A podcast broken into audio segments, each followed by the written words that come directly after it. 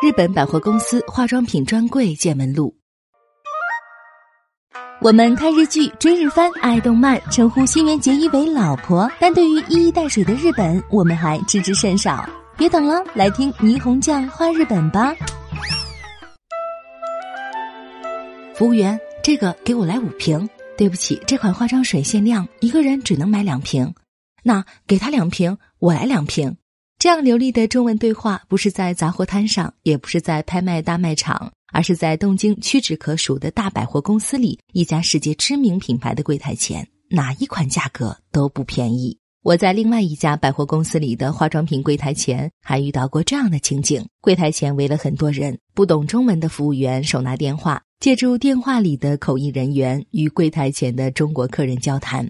东京各大百货公司的一楼。大多安排的是不同品牌的化妆品专柜，以往每家柜台也就一两个店员，说是柜台更像是展台，芳香四溢却闲散冷清。然而如今这里变得人头攒动，热闹非凡。不仅店员明显增加，而且大多配备了会讲中文的服务人员。有些大品牌的柜台化妆师，中国妹子比日本妹子还多。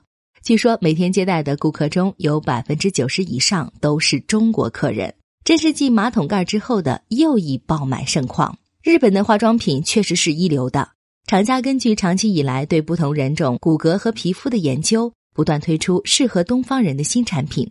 除了保湿防晒的功能外，还根据不同的年龄段，有的放矢的推出护肤产品和彩妆产品。比如面向年轻人的化妆品，具有抑制皮脂、防止青春痘的功能。面向中老年人的化妆品，则注重补充油分，促进新陈代谢。根据皮肤色调，由浅到深的粉底等选项也越来越多。化妆水导入液帮助化妆水的渗透，美容液保持皮肤滋润有弹性，细微的颗粒让粉底轻轻一涂便可以遮盖毛孔和斑痕，巧妙利用光线反射作用，令毛孔和皱纹不再显眼等等，里面大有学问。日本最早的化妆品从中国传来，据说遣隋使、遣唐使从中国带去胭脂。从当时的画作或文献记载中可以了解到，日本贵族女性涂脂抹粉的模样也与大唐风格相似。直到九世纪平安时代以后，才从华丽的唐式渐渐向自己的风格发展。从《源氏物语》等文献插图中，我们可以看到那一时代的日本宫廷女性身穿十多层的和服。笔直黝黑的长发，粉面樱唇，化妆代表着身份和地位，更有避魔除妖的意义。彩妆也随着时代而不断变化，从白肤加红唇的妖艳美，到棕肤色的健康美，双眼皮、泪带、小脸，装扮出自然透明之美等等。以前曾流行过以出入于涩谷池袋一带的女孩为中心的。山老辣妹妆，黑皮肤、白眼圈、白嘴唇，之后又出现过黄头发、假睫毛、胶指甲，而如今似乎更盛行裸妆。虽然精心装饰，却不露刻意化妆的痕迹，呈现出宛若天然的无瑕美感。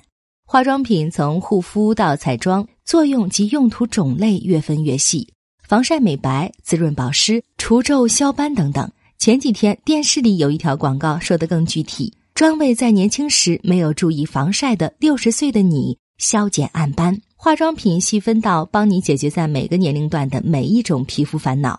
新产品的功效和芳香五花八门，具有技术优势的化学品公司和制药公司也纷纷打入化妆品行业。有的强调利用高超技术萃取稀少植物精华的天然成分，有的自称是具有药物作用，更有使用先进技术进行化学分解合成的。犹如八仙过海，各显神通。据日本美容经济新闻报的统计，从一九九零年到二零一八年的二十八年间，累计大约一百一十多家公司新加入美容行业。许多日本公司还并购国外品牌，增强拓展海外市场，特别瞄准中国和东南亚市场，意图切实稳步的提高收益。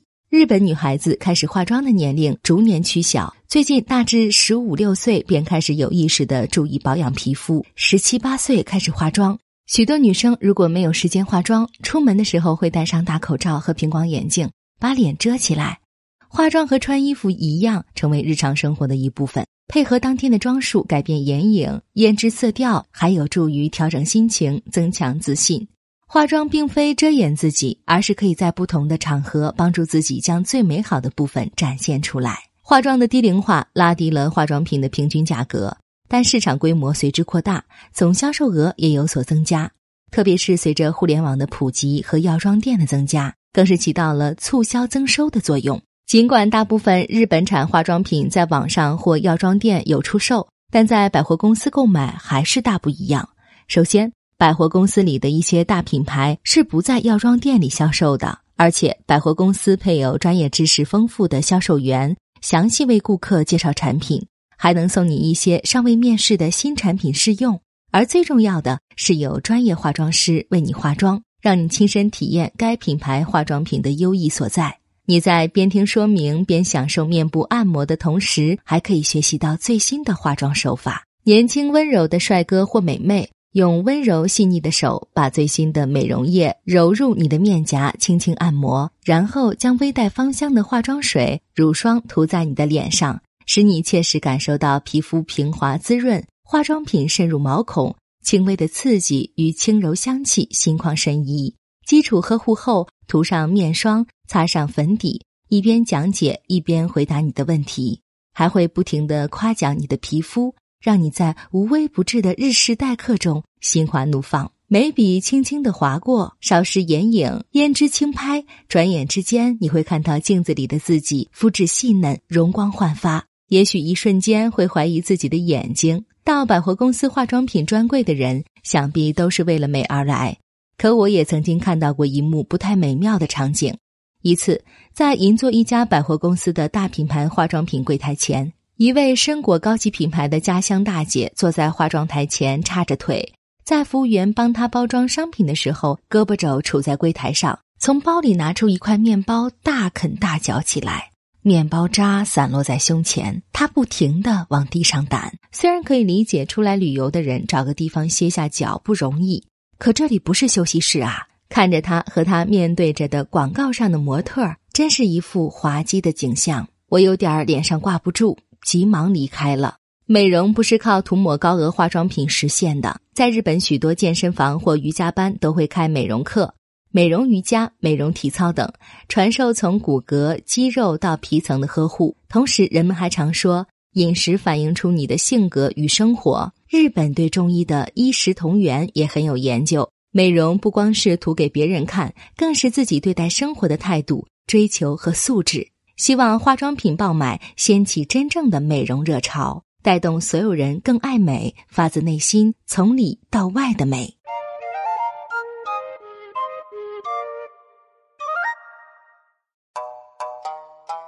更多信息，请看日本网三 w 点 nippon 点 com。